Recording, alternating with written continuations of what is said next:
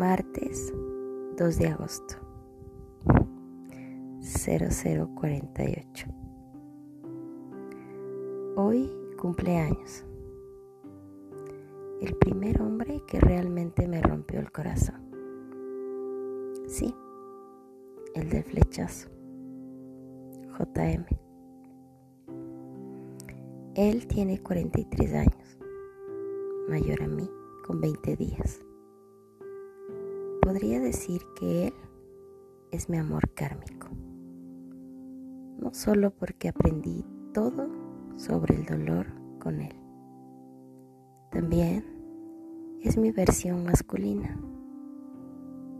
Nos parecemos tanto y esa creo que es la razón de no poder tener una relación normal.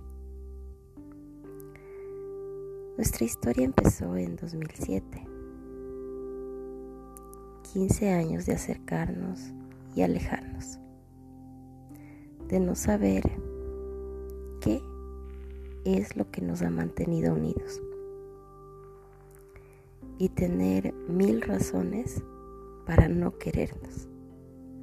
Mil razones para olvidarnos. Nos hemos despedido tantas veces y por alguna extraña razón todavía hablamos. Creo que además de ser novios, fuimos amigos. Y por eso, al menos para mí, me costó tanto despedirme de él.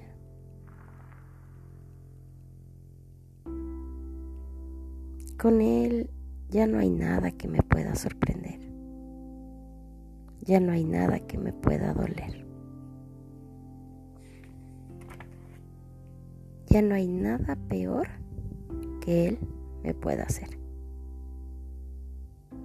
Terminamos en un octubre del 2009, no de la manera más cordial, incluso de su parte, en mi opinión, bastante cobarde. Yo di el primer paso para la separación. Y él dio mil. Me proyecté con él. Una vida, una familia, un futuro. Pero algo no cuadraba. Algo faltaba. Algo no me dejaba dar el sí definitivo. Después entendí el porqué. ¿Qué nos separó? Una mentira. Sí, solo una mentira. En un minuto. Dos años de relación se fueron a la basura. Ya no podía confiar en él. Ya no quería confiar en él. Y sin confianza, ninguna relación puede funcionar. Todo puede tambalear, menos la confianza.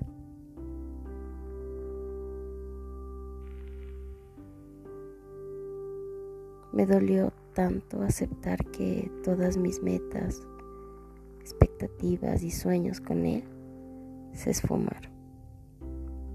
Me sentí perdida. Sentí que se me quebró el alma. ¿Lo amé? Sí, y mucho. Hoy por hoy, no podría definir qué siento por él. Amor ya no es. De eso estoy totalmente segura. Desde 2019. Superé ese dolor. Me llevó 10 años pero logré ya no llorar con esa historia. Él ya encontró su verdadero amor, su hijo, JP, su prioridad, su vida. Me alegra saber que es un buen padre, porque realmente lo es. Cría a su hijo solo, es papá y mamá es un hombre valiente, en el fondo.